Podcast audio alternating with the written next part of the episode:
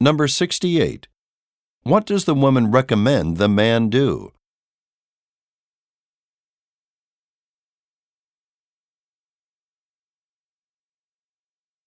Number 69.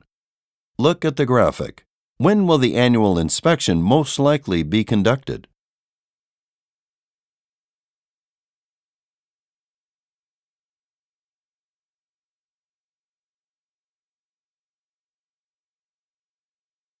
Number 70. What will the women do later today?